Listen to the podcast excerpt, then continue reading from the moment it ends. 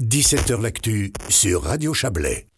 On continue, oui, on a eu un petit problème de micro, mais qui s'est résolu fort heureusement. On continue et on termine avec la revue durable. Elle révèle aujourd'hui, cette revue, une enquête sur l'inquiétude de la jeunesse vaudoise devant les enjeux climatiques. Ce dossier sur les jeunes et l'écologie révèle euh, que plus de 70% de la jeunesse se dit préoccupée ou très préoccupée par l'avenir. On va en parler avec vous, Jacques Mirenovitz. Bonsoir. Bonsoir. Vous êtes co-directeur de cette revue durable et des artisans de la transition, euh, basée à Fribourg. Hein. Vous allez peut-être nous dire un mot sur, euh, sur cette association et cette revue euh, qui existe depuis 20 ans maintenant, mais voilà, que moi je ne connaissais pas, donc j'imagine que certains de nos auditrices et de nos auditeurs non plus. Oui, la revue a été créée en effet à Fribourg en 2002, donc on fête cette année nos, nos 20 ans. Et euh, l'histoire de l'association Artisans de la Transition, c'est qu'on on a tellement écrit sur des, pistes, des choses à faire et à réaliser que du coup, bah, on s'est mis nous-mêmes à essayer de les, mettre en œuvre euh, à travers cette, euh, cette association qui, elle, a été créée en 2016.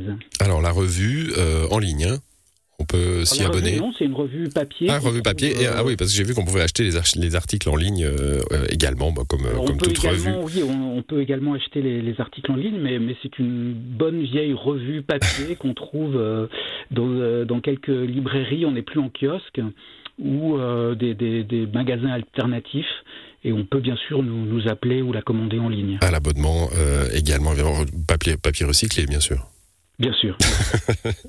bon, on va parler de cette enquête hein, euh, qui a été réalisée euh, sur le modèle de la revue scientifique de Lancet, hein, grosse, euh, enfin une des plus grandes revues scientifiques au, monde, sur, sur le sentiment de la jeunesse européenne. Et puis alors il y a eu le, pendant pour la jeunesse vaudoise, et c'est les mêmes résultats. Hein, pas de pas de surprise. On est à, peu près à 70% de d'inquiétude. De, de, alors en fait, on, on, quand on a fait cette, cette enquête, on, on, ne savait pas qu'il y avait une enquête qui était en cours euh, au niveau international.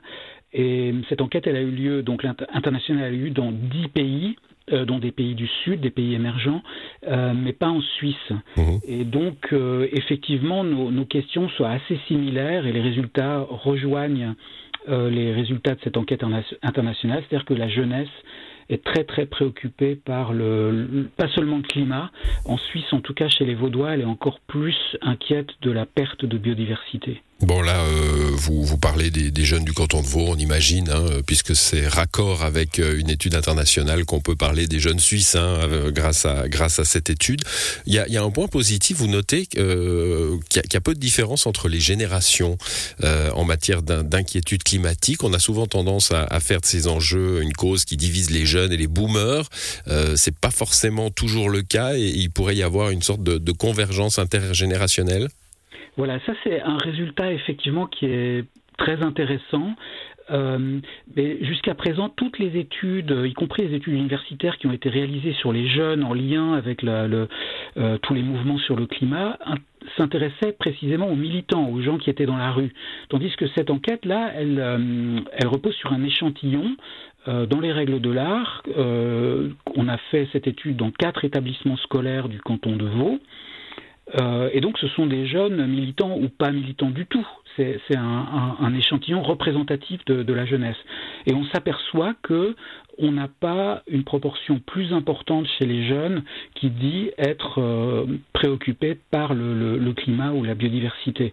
Donc en réalité, euh, probablement, euh, si les jeunes ont pris le leadership dans les manifestations sur le climat, c'est qu'ils le vivent avec une intensité plus forte, plus grande, c'est plus existentiel pour eux et ça, ça les rend capables de, de, de prendre le leadership mmh. sur ces questions. Oui, c'est peut-être aussi parce que le militantisme, le militantisme actif est aussi une, un peu une affaire de jeunesse. Hein. Ça a été sur les luttes sociales, ça a été sur les luttes antiracistes, ça l'est sur les luttes sur le climat. Tout à fait, mais là on, on parle d'alliance intergénérationnelle mmh. parce qu'il y a ce mouvement des grands-parents pour le climat qui s'est tout de suite mis à, aux côtés des jeunes et ça c'est très très important pour qu'ils ne se sentent pas euh, seuls avec cet enjeu pour les, accompagner dans leur mouvement. Bon, vous êtes un, spécialiste du climat, hein, 20 ans à, en parler, à, étudier, à, regarder ce, qui se fait, à le vulgariser pour nous.